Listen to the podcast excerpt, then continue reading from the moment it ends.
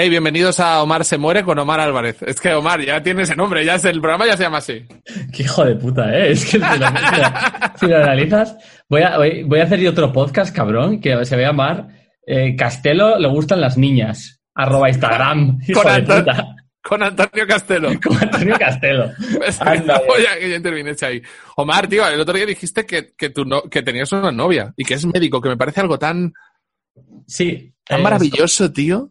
Es cómico y es, es real. Y he de decir que había bastante broma eh, en mi entorno. Luego, pues irónicamente, las cosas eran como fueron. Antes, porque a mí, yo tuve el cáncer, yo lo tuve hace años, me curé del todo, que eso es, eso Ya. es peor y, y es mejor. Lo tenía aquí, programa 2. ¿Por qué te mueres, Omar? Lo, te- Vale. lo te- lo tenía aquí apuntado. Porque no lo hemos... pues- No, nadie, o sea, podemos hacerlo breve así tal, pero bueno, pum, para que la gente sepa. Vale, pues eso, yo tuve un cáncer de colon que me curé tras un montón de penurias y era mentira. Era, luego volvió, sin más. Y ya cuando vuelve eso, normalmente vuelve como ¡buf! Entonces te jodes. Eh, lo intentas, pero no puedes hacer nada, entonces mala suerte. Pues eh, a mí me pilló en la pandemia, entonces yo en la pandemia, empecé la pandemia. Pero eso, eso te iba a decir, que en medio, en medio tu tío pasaste el COVID, que eso me parece ya como Sí, sí, sí. titánico, tío. No se puede decir, no se puede decir que eres flojo, ¿eh, Omar? No, no. Nadie va a eso decir, Omar flojo. vuelvo al primer capítulo. Es muy difícil morirse. Tienes que hacer muchas cosas. O sea, yo me fui al hospital con una pancreatitis que duele que te cagas, con el COVID, y dijeron, ¿tienes COVID? Y yo, no te jode, ¿cómo no voy a tener COVID si mi novia es médico y trabaja en IFEMA? Gente, tengo COVID. Ya, de las de IFEMA, tío. Sí, sí. Ma- madre del señor. Entonces, y ahí fue cuando me hicieron un escáner y me dijeron, por cierto, volvió el cáncer. Y yo, joder, pues hazme las pruebas del SIDA y también, porque igual lo tengo. Y no, Claro. ya era demasiado. ¿no? En la ruleta de enfermedades, tío, yo siempre que alguien eh, me ha preguntado por ti o algo tal, en plan, he visto tu amigo Mata, no sé qué, eh, siempre he dicho que tienes cáncer de ano. Pero no es exactamente... pero, porque me hacía Sí. gracia pensar que era cáncer de ano. Pues fíjate tú, es, es que sí lo peor. Eh, lo peor que lo que más me dolió y que peor llevé fue el culo. Pero un poco correcto. Sí, tengo, era de, era de colon, pero el culo, esto coña fuera, porque. Tío, esto me parece terribles. que, que debe estar registrado en algún lado por si alguien lo tiene, en plan de, oye, por cierto, mm, mm, un consejo sobre el culo. Total, total. Pues el culo, al final, tú tienes un montón de movidas ahí terribles, pero súper heavies. Y en plan, es fácil tener úlceras, historias que te complican. Y como lo pases mal, como cagar, que os lo digo yo, sea un problema, eh, la- te putea mucho porque vas a cagar todo el rato. Es como si te tienes un pulmón pul- jodido, no puedes parar de respirar. Eh, Es algo como mecánico y, y- y que sí, que, que al día tienes citas con eso, sí, con el dolor. Eso, eso es. No, o sea, tú te rompes una pierna y te sientas y ya está. O el hombro y ya está. Eh, o sea, no lo puedes aislar, digamos, de tu vida. Entonces, Sí, sí. entonces bueno, pues, pues con el tema este del, del cáncer de colon, pues cuando pasó, pasó en la pandemia y la gente me decía, jo, jaja, la típica broma, qué listo eres, Omar, que en plena pandemia y tal te buscaste una novia médico. Siempre digo, joder, que lo pudieses buscar, eso, ¿no? Parece y punto. Claro. Y, y luego fue cuando el cáncer y dije, pues igual sí que lo hice inconscientemente, pero no, no. O sea, Joder, pues tío, eh, no, Sí. no te habrá venido mal. Eh, que, o sea, claro, es que no sé cómo preguntarte esto. eh, cuando todo el mundo cuando comienza una relación tiene una perspectiva de, esa relación, sí, sí. de alguna manera, ¿no? O sea, tú todos va a ser muy corta, va a ser hoy, yo no creo que quedemos más, o no va a ser mm, larguísima, Ya, o va a ser... más o menos, sí. Bueno, más o menos se puede saber, pero tampoco... eh, No se puede saber, pero tu, tu novia, ¿cómo afronta ese momento de, joder, he conocido una persona que, que en teoría puede ser limitante de la relación ya su propia existencia? Ya, pues a ver, es una persona extremadamente fuerte e inteligente y es increíble. Y tiene, como mujer extremadamente inteligente que es, eh, tiene mucho sentido del humor. Entonces hace todo el rato bromas extremadamente macabras con el tema, pues desde, en plan de, bueno, vamos a un viaje, pero ¿vamos ya o no? Porque Omar TikTok, ¿eh? Acuérdate, o sea, es así, bu, bu, bu, y es hardcore, o sea. Y es la graciosa. Sí, sí, es la primera que ve la muerte como una cosa que trabaja con ella. Obviamente tiene sus momentos, como todo el mundo, y hay, tiene días más tristes, días que menos, pero principalmente como hay que llevar algo así, sin pensarlo mucho, ¿no? O sea, te tienes que dejar llevar y, y lo Como llevas en muchas cosas de tu vida, tío, has caído de pie con esta relación, ¿eh? totalmente. O sea, Como muchas cosas que yo te he visto así, tío, de joder, tío, bien. qué sí, bien. sí. Y, y además, muy bien, no sé, o sea... Ah, muy bien, muy bien, tío, sin más. No, es que... no es que tenga una queja, es que estoy encantado de los nervios. O sea, he tenido la gran suerte de encontrármela. ¿Qué- qué- mm, ¿Cuál es tu, tu em, ¿cómo decirlo? Tu administración de, de tu economía. O sea, ¿cómo, cómo funciona tu economía, tus números? Eh, por- siempre que sea un niño, o sea, como la, la- lo más primario que piensa mucha gente de que del día que le digan, oye, te vas a morir, vale, pues, pues me voy y todo el mundo dice como me voy a, me voy a gastar todo mi dinero, me voy a ir a China y voy a empezar un viaje por un, por un, con un Sí, sí, barco. O sea, todo el mundo piensa ese tipo de cosas que creo que, obviamente, como todo lo que piensas de primer golpe, probablemente no esté acertado. Claro, porque la hipótesis que tú te generas, yo creo que es distinta a cuando lo tienes delante, ¿no? O sea, siempre, siempre crees otra cosa. Eh, pues yo, honestamente, ahora estoy, gasto el dinero, tengo suerte de tener una economía saludable y me gasto. eh, no he hecho locuras distintas a las que ya hacía. En- en- me explico bien. Sí, sí. Eh, pues a mí me gusta producir música, me gusta pinchar y me gusta jugar a videojuegos y, y poca cosa más, ¿no? Pues tengo una tele hiper rabuda para ver juegos de la hostia. Perdona, Tengo ¿qué, ¿qué tele es la tele de Omar Álvarez? la, la- mira, está bien, así que nos patrocinen y que te manden una a ti. Eh, Bueno. la LG OLED 55 GX. O sea, esa es la tele de, vale, eh, a tomar por culo, me voy a pillar la tele. Exacto, excepto la tele del cáncer, es esa.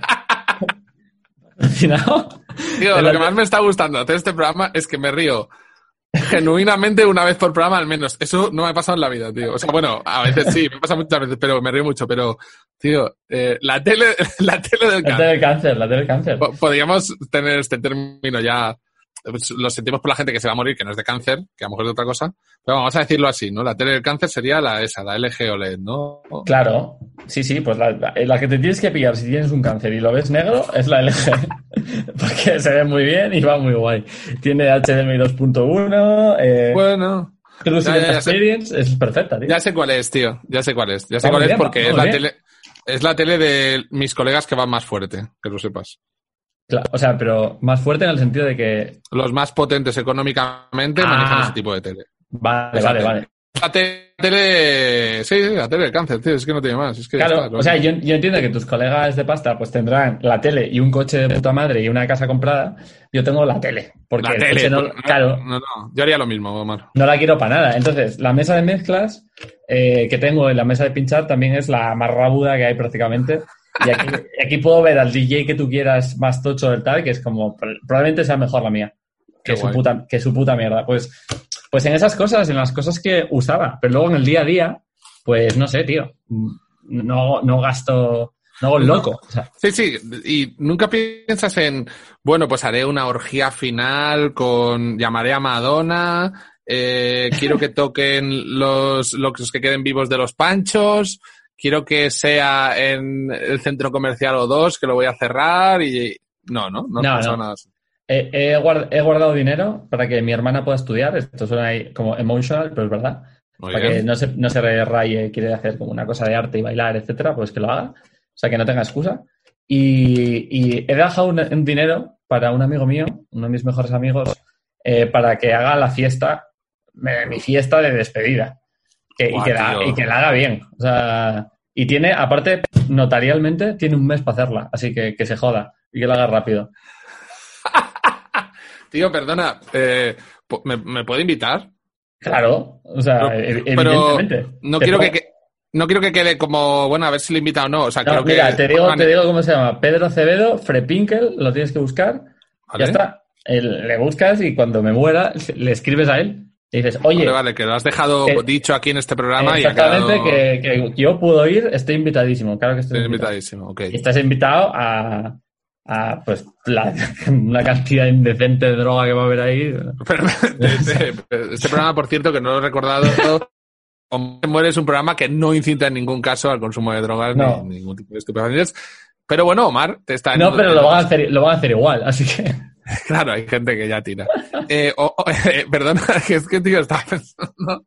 Este tío, no paran de ocurrirse cosas muy locas. Eh, en, en mi familia siempre, claro, yo te estoy sacando todo el rato intentando llevarlo a mi experiencia, que es una basura en este sentido. En, mi, en mi experiencia, eh, creo, hay una parte de mi familia como más irlandesa que siempre que se muere alguien se monta una fiesta, tío. Vale. En cambio, no es lo, tampoco es lo común. O sea, no, la gente No, de sab- no España- sabía que tenías, que tenías familia irlandesa. irlandesa, tío, como de ese rollo, sí. Y, y, y tiran, y yo creo que tienen ese espíritu. O sea, creo que tienen, esa parte de la familia tiene ese espíritu porque incluso invitados de, de funerales de mi familia y tal, eh, su regalo ha sido una fiesta. O sea, el Claro. regalo de esa, de esa gente era una fiesta. Entonces, ya incitaba directamente, o sea, que no había ni tapujo en ese sentido. Y, y yo creo que no todo el mundo, no todas las familias lo viven igual, pero no sé, pues siempre pienso, por ejemplo, tío, que el, el homenaje que se le hace a mi abuela en mi casa, como en Nochebuena y tal, por su muerte, es todo el mundo a beber, tiene que beber el whisky que bebía ella. Y se- siempre está orientado hacia esas cosas, tío. Sí, me parece bien. Por eso- al final- Entiendo la idea de que la gente, bueno, entiendo las dos ideas, ¿no? De, de hay gente que le da, pero no sé por qué, hay gente que le da por una fiesta y hay gente que le da por todo lo contrario. Y creo que es igual Ya. de legítimo. O sea, yo creo que habrá gente llorando por las esquinas, digo yo, eh, por trozos, y otra que se apoyarán y se reirán y beberán y, y pondrán los temas que me molan. Sí, pero por, tío, en, términos de Omar Álvarez, ¿por qué hay Pokémon tipo llorar y Pokémon tipo fiesta? Es que eso siempre me, me ha intrigado mucho, tío, a la hora de, de afrontar un evento así. Ya, o sea, yo, eso es verdad, ¿eh? Como que la gente, hay dos modos. Yo lo mismo, mira, te lo digo ahora como enfermo, que hay gente que cuida contigo, amigos de siempre y tal, y que les cuesta muchísimo afrontarlo, que lo llevan ellos porque yo, porque ves que se descomponen en su cara, se ponen a llorar y yo intento decirles siempre en plan de, ya me llorarás, o sea, si ahora mismo es estúpido, estamos tomando un café, ¿qué cojones me estoy, sabes? Alegra ese ánimo, vamos a intentar vivir el día de hoy, que recordando que estamos aquí de paso, y, y cuando yo me muera, recuerda que estoy de paso también y tú también. Entonces, eh, a fiesta, tío. O sea, y el señor, Total, el directivo de Telecinco se va a morir también. Y tú, y, y el que nos escucha. Entonces, eh, es inevitable. Si fuese evitable, entonces sería el, el peor mundo imaginable. Este. Viviríamos como en burbujas eh, constantes de... ¿Sabes? Yo creo que... te- yo, eso es para mí una distopía. La de podemos vivir para siempre sería todo como que no nos rocen, como porque hacía... Ahí soy el primero, que entonces diría, eh, tu vida es más valiosa de lo que debería, incluso. Mm. Digo yo. Sí, tío. Boom, hemos llegado, hemos tocado ahí lona aquí, ¿eh? O sea, Sí, sí, sí, total. lon- lona emocional. En, en el otro día mm, me acordé que, porque tengo en la cocina una botella de aceite. Sí. Voy, voy a huir eh, de Radio Gaga fuerte. Vale. Eh, me encontré una botella de aceite de, como de coco que, que usé una vez y, y que la compré, entre otras cosas, porque estaba por Amazon navegando eh, al pedo totalmente y vi que, que estaba tu foto, tío, tu foto dándosela a un señor en, en Amazon, en el producto de Amazon, tu foto dándole una, una botella de aceite a un tío y dándole un premio de, del aceite más ecológico de coco, no sé qué es, mm, cero parabens, ¿sabes? Este rollo mega que te ponen todo lo tuyo. Sí. Y, y tú salías en la foto de Amazon dándole en la foto de, de venta del producto, ¿eh? ¿Qué o coño sea- me estás contando? No, te estoy contando una realidad. ¿Cómo? Sí, sí, sí, sí, sí, sí, sí. ¿Pero qué cojones me estás contando, Antonio? Me cago en Dios que... La tengo por ahí. ¿Tú, has- tú le, tú le- tú le has dado un- una botella, o sea, tú has dado un premio a un aceite de algún... De... ¡No!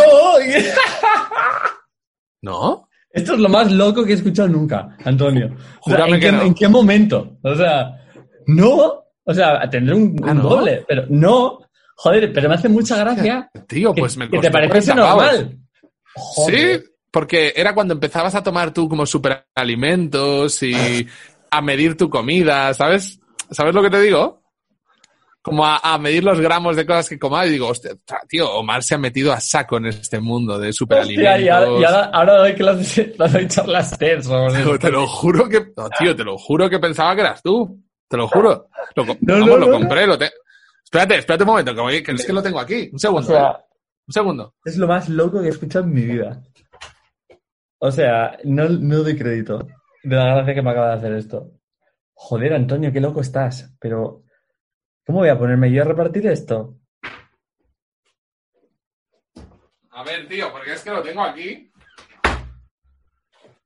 Pues vas a flipar, ¿eh? No lo he abierto, ¿eh? Te Vale, lo juro me- que no lo he abierto. Me niego a buscarlo en Google, te lo digo. Porque sé que no he dado ninguna botella. MCT Oil. Mierda, me vas a hacer mirar. MCT Oil eh, es un aceite de una pureza salvaje. Está todo en francés. eh, Joder. sabor neutro de nuestro aceite. Tío, yo pensé que eras tú. No, no, pero es muy gracioso esto que acaba de M- pasar. MCT Oil. Sí, es un aceite, tío, de coco. Creo que una extracción de coco, una cosa como súper pura. Te vi ahí en la portada, tío, y pensé, o sea, tío, pues si Omar Uh. lo toma. Digo, si Omar lo toma. Esto fue hace ya tiempo, ¿eh? Y tú- ¡Wow! Sí, es un aceite muy bueno, en teoría, ¿eh? No, no lo he usado nunca para nada, pero bueno, ahí está. Cuando me muera la abres. No, no es barato, ¿eh? Por eso, por eso. Me salió por, no sé si decirte 30 euros una botella. O sea, fue una cosa, lo hice, te lo juro por ti, porque te vi y dije, hostia, tío, esto es, esto es algo de Omar. Eh, lo voy a Es muy bueno, es muy bueno. Me, me ha encantado. mira, me acabo de descubrir como un aprecio por algo que no tiene sentido, pero, pero No, aquí lo no, tienes. pues, pues da igual, guárdalo que, que tiene mucha ternura. Esto tiene mucha ternura. Eh, tío, estaba pensando en ese mundo de... Que, por cierto, hace poco hice eso. Es- Esto que haría con tu aceite, lo hice con Michael Robinson, que se murió hace no mucho. sí. Y, y yo, yo ten- tengo una botella de... Le mandaron... O sea, yo me siento cuando hago a vivir, el programa de vivir de los sábados en la SER, con Javier sí. del Pino, programa eh, genial. Y cuando voy allí por la mañana, voy pronto y, y me siento a veces donde se sentaba, donde tenía, la digamos, la redacción de su programa de deportes, Michael Robinson, ¿no? Y a veces había en el suelo. Una vez me encontré una bolsa grapada con un regalo de una botella de whisky. Y se quedó ahí tiempo porque la- pasaba todo el mundo a ella y pasaban, pasaban, pasaban y me la llevé un día de puntazo. Vale. ¿Vale? Y mm, porque soy muy aficionado a hacer este tipo de hurtos de esto le da igual a la gente, me lo llevo. Normal. Y, y, cuando, y cuando se murió me tomé una- un, un pelotazo de whisky más, eh, salí a la terraza a su honor, puro a su honor. O sea, No me extraña, no me, no me le extraña. hice un brindis, tío, un tío cojonudo. Sí, sí, Ya sí, ves, sí. ya ves. Yo, el, yo- aparte, creo que es de, la- de las personas en España que creo que la gente mejor recuerda en general, o sea, me- más cariño le tienen de forma honesta. Sí, sí, tío, no tiene un lado que digas, no, porque la gente, no, todo el mundo adora a Michael Robinson, tío. Total, es verdad. total. Es verdad. Y, y porque lo, transmitía en cada cosa que hacía un buen rollo, una paz, un... Joder, o sea... Mm, mm. Sí, y tío. qué, qué suerte ser recordado así, la verdad. Qué honorazo, qué, qué bien lo hizo.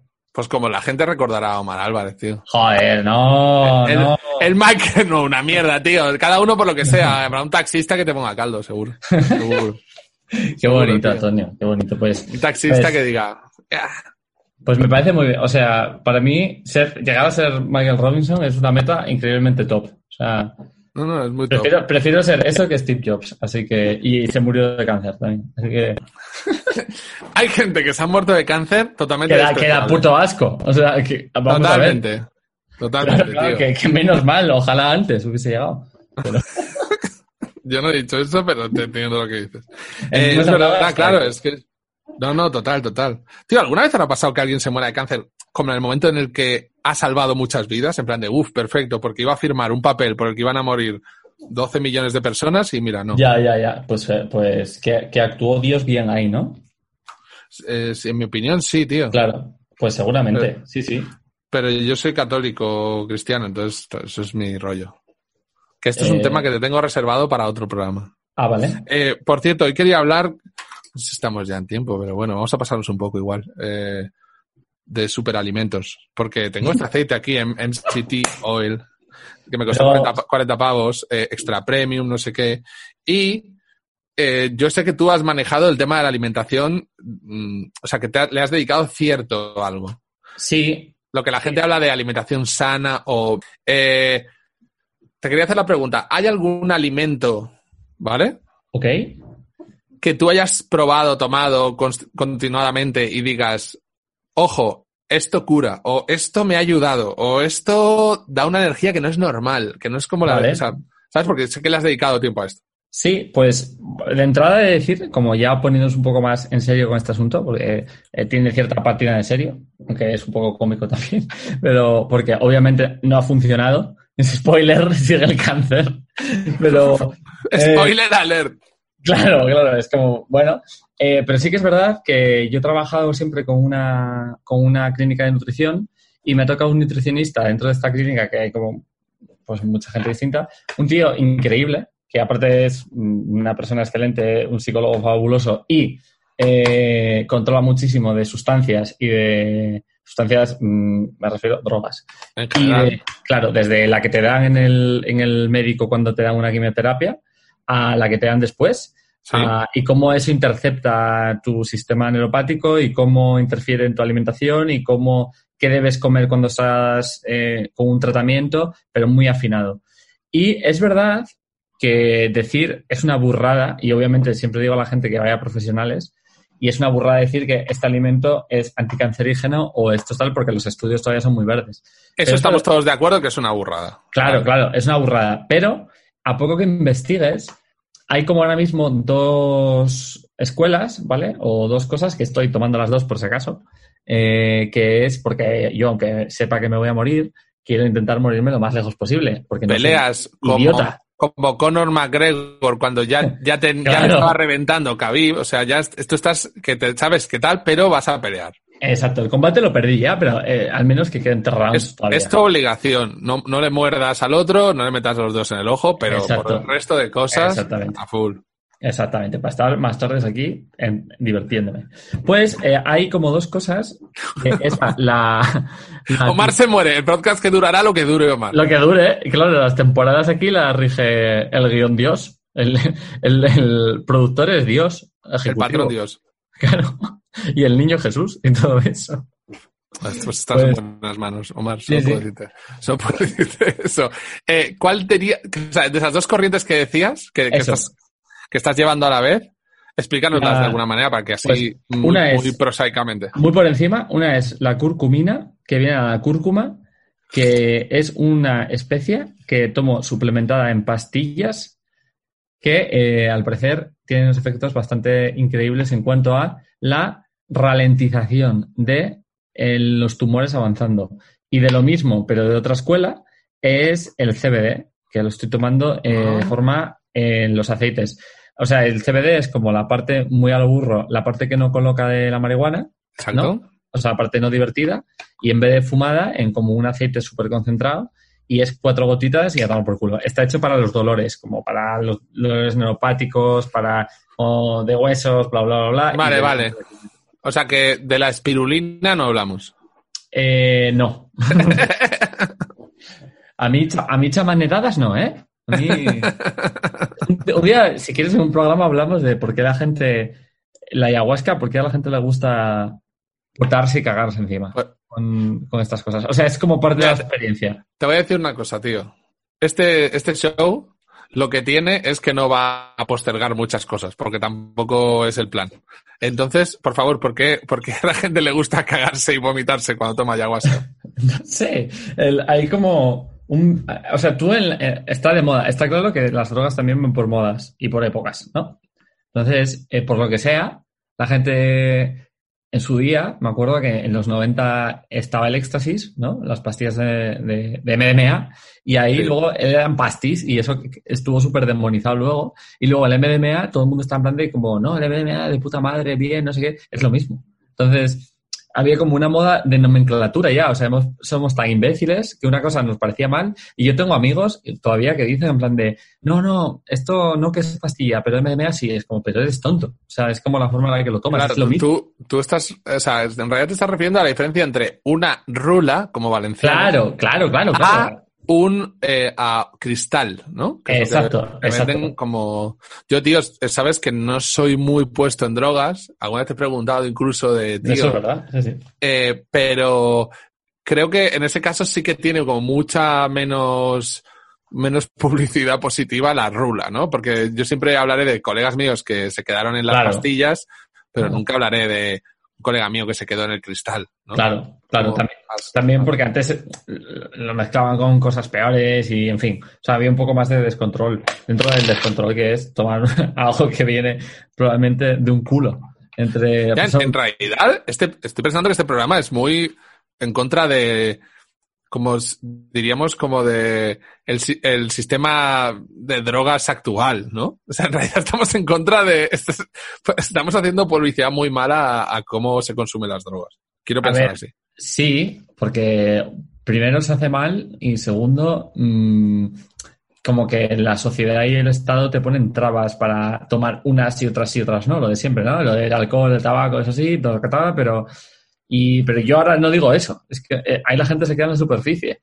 A mí, como, como el niño Dios quiso que yo me muriese, entonces eh, a mí me dan unas burradas de morfina y mórficos y pum, fentanilo, no sé qué, que eso engancha mm, una salvajada. Entonces, ¿Tú me lo has notado? ¿Has notado? ¿Te has notado enganchado? En plan, alucinas. ¿En serio? Tío, alucinas. nunca te había preguntado esto. Estoy flipando ahora. Vamos, a, a nada en mi vida. O sea, he, toma- he probado de todo en mi existencia y menos heroína y cosas así. Bueno, de hecho no, ¿qué cojones? Iba a decir, no he probado la heroína. Eh, Técnicamente no, pero he tomado morfina y fentanilo, que es mucho peor. Así que para el caso, hostias. Eh, o sea, que es peor en todos, en todos los aspectos. Pues eh, yo al fentanilo sí que noté por única vez, soy muy poco enganchón, ¿vale? Yo, yo soy un tío que eso, he tomado muchas cosas, pero normalmente, incluso la farlopa, que es como el- la cocaína, como una de las cosas que más rápido la gente se engancha, o el tabaco, yo el tabaco lo dejé cuatro años y luego volví y estuve un año y luego volví y lo dejé dos años y me fumaba una cajetilla con eso. O sea, que tengo como fácil...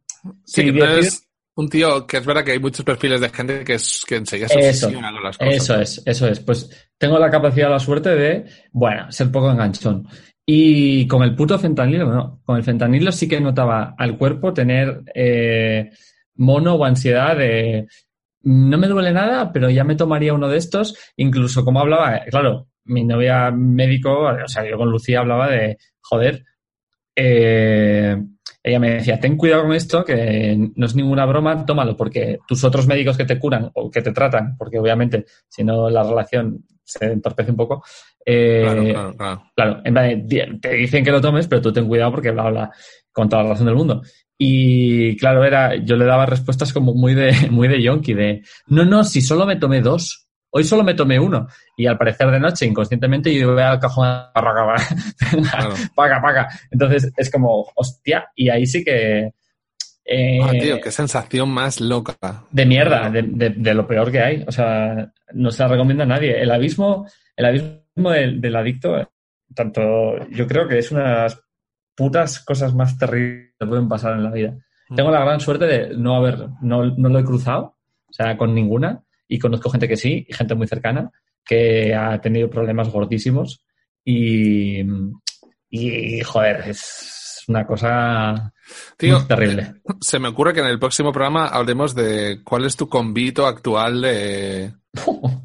Vale. está bien, está bien. ¿Con qué te levantas? O sea, ¿cuál es tu... No es ninguna broma, ya te lo digo. No es ninguna tontería, ¿eh? sí, O sea, no, no te lo digo porque sí, sí, sí, no, es que me parece... Tío, siempre, eh, siempre que he visto alguna entrevista de Escotado, siempre dice, yo me forraré el día que, que cuando me muera, voy a... Mis hijos les he dejado de herencia la publicación de mis dosis de químicos Sí, sí, sí, sí. Eso que es a través de muchísimos años he experimentado y tal, y creo que son las dosis eh, que sacaré como pesos y medidas de las que debe tomar una persona a cada edad, que me parecía una locura eso. Eso. Yo una cosa más loca incluso que esa. Vale, vale, no la digas. Vale. Eh, nos vemos en el siguiente programa. Eh, de Omar se muere con Omar Álvarez. Omar, que Dios te bendiga. Lo mismo a ti, Antonio. Lo mismo Yo a soy, ti. yo soy Antonio Castelo. sé que me das la razón porque te da igual. No compres aceites de, de coco. Vale, vale, vale.